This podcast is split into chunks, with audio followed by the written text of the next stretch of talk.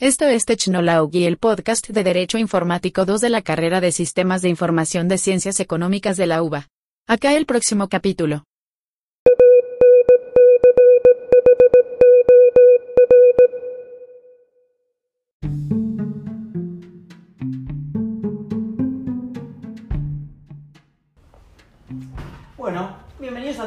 Esta primera edición del podcast sobre una temática que nos debería preocupar a todos, la privacidad y la protección de datos personales.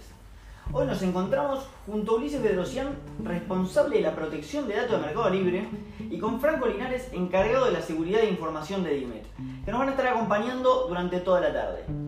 Uli y Franco, ¿cómo están? Buenos días a todos, muy contento de estar acá para charlar de estos temas tan importantes en la sociedad y en todo el contexto actual. Buenos días, totalmente de acuerdo, creo que es un momento importante para hablar sobre estos temas y muchas gracias por este espacio. Bueno, muchas gracias a ustedes chicos. En este día sábado entonces nos van a comentar un poco sobre la privacidad en la red, nos contarán algunas anécdotas, cómo evitar eh, que invadan nuestra privacidad, eh, nos van a comentar algunos casos donde uno naturaliza la invasión a la privacidad cuando en realidad no debería. Hoy la información personal se ha convertido en un producto de compra-venta. Se podría decir que hoy en día es uno de los activos más importantes de muchas organizaciones modernas. Así que vamos a arrancar la charla con una frase muy polémica. Si el servicio es gratis, entonces el producto sos vos. La pregunta entonces es, ¿por qué interesan tanto los datos personales? Acá dejamos un poquito a nuestros expertos para que nos comenten al respecto. Uli, ¿querés arrancar vos? Buenísimo, sí, ya me arranco yo, me, me gustó todo este arranque. La pregunta de por qué interesan los datos personales es un buen puntapié cuando se tocan todas estas temáticas, porque muchas veces uno suele atajarse con que yo no comparto datos en internet y siempre tengo cuidado, y por ahí esa misma persona está teniendo en todas sus redes sociales millones de fotos con sus perfiles públicos donde todo el mundo puede verlas, y esa información claramente puede ser usada para distintos fines que en muchos casos no suelen ser los más felices.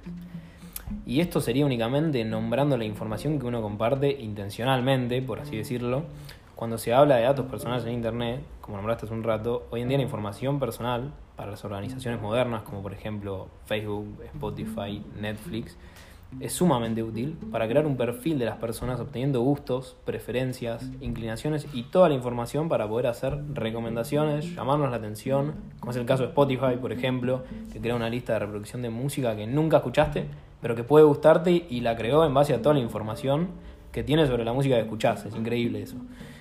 Entonces, con esto quiero, quiero dejar en claro de por qué interesan los datos personales. ¿no? Eh, piensen que una organización está armando perfiles detallados de cada persona y eso hoy en día es la base del funcionamiento de las plataformas a través de todo lo que son las cookies de los sitios web. Creo que hoy en día el concepto de privacidad está muy desfigurado y no se le da el respeto que debería. Y esto que les comento eh, es desde el lado de las empresas con buenas intenciones, digamos, ¿no? Ni se imagina cuando toda esa información está en manos de personas u organizaciones malintencionadas, donde existen muchísimos escenarios de extorsión, amenazas, por ejemplo, pedidos de dinero a cambio de fotos, videos, con el fin de no compartir esa información. Es tremendo, la verdad. Totalmente. Yendo a algo más concreto, ¿qué te parece si eh, ponemos algunos ejemplos para concientizar a la gente que nos está escuchando? Eh, por ejemplo, te traigo uno de, de Grisela Siciliani y la hija. fueron a un local de ropa, la vendedora y la vendedora la saluda a la hija por el nombre. La hija asustada le pregunta a la madre, eh, ¿por qué sabe mi nombre? Y ella le contesta, y deben ser por las fotos que subo tuyas. Eh, y la nena, muy consciente, le dice, y la verdad que yo no quiero que, que sepan mi nombre, que sepan cómo soy, así que le dijo que no quería aparecer más en internet. La madre aceptó y... Es terrible, ¿no? Como una nena se concientiza de eso y a veces nosotros no. Para pensar, ¿no? Eh, las nuevas generaciones son mucho más conscientes, más críticas, preguntas, discuten y me parece perfecto. Eh, sigo con otros ejemplos. Es muy común que en un grupo de hombres se comparta pornografía en los grupos de WhatsApp. Eh, obviamente el 90-85% de esos videos no tienen el consentimiento de distribución. Sí, imagino esta situación la vivieron, ¿no? Y la verdad que creo que todos la vivimos, uno lo naturaliza, pero claramente está mal. Y básicamente es un poco el objetivo de esta charla, ¿no? Concientizar a la gente. Totalmente, hay que ser un poco más conscientes de todo lo que nos rodea. Eh, cambiando un poco de tema, eh, por ejemplo, las cookies en los web no les, no les parece increíble que buscando en Google una mesa, una silla, después te aparezcan 80 publicidades en Instagram de estos sitios eh, con el fin de usar esa información para que compre sus, sus productos. Eh, es algo increíble. Entonces nos ponemos a pensar, entonces con estos ejemplos, ¿cómo podemos cuidar nuestros datos? ¿Quién nos ampara? Hoy en Argentina tenemos la ley 25.326 de protección de datos personales que define como dato personal a toda aquella información relacionada a un individuo específico. Podemos profundizar sobre la ley en una siguiente edición de la charla, porque es bastante amplia, pero les comento lo importante. Eh, una cookie guarda datos al momento de ingresar a un portal web, pero no está asociado a una persona en particular. No está violando el derecho de privacidad de los usuarios. Ahora bien, si se reconoce como información vinculada a un individuo determinado, se estaría incumpliendo en un delito. En Argentina, la ley de cookies es regulada por la Dirección Nacional de Protección de Datos. Mismo ahí, mismo ahí déjame sumar eh, algo más para la gente, para que estén al tanto, que en la página del gobierno de la ciudad es posible realizar una denuncia frente a un incumplimiento de todo lo que son las políticas de datos personales. Creo que es útil para todos y que sepan que hay un canal de denuncias y que lo pueden ir a, buscar cada vez que sea necesario. La verdad que está buenísimo todos estos datos que tiran porque la verdad la gente no, no debe estar al tanto. Creo que de esta charla nos podemos llevar un poco que uno nunca sabe realmente la cantidad de datos personales que, que circulan en Internet, ¿no? No se da cuenta la cantidad de información que comparte únicamente utilizando buscadores o redes sociales, como fueron los ejemplos que ustedes fueron diciendo.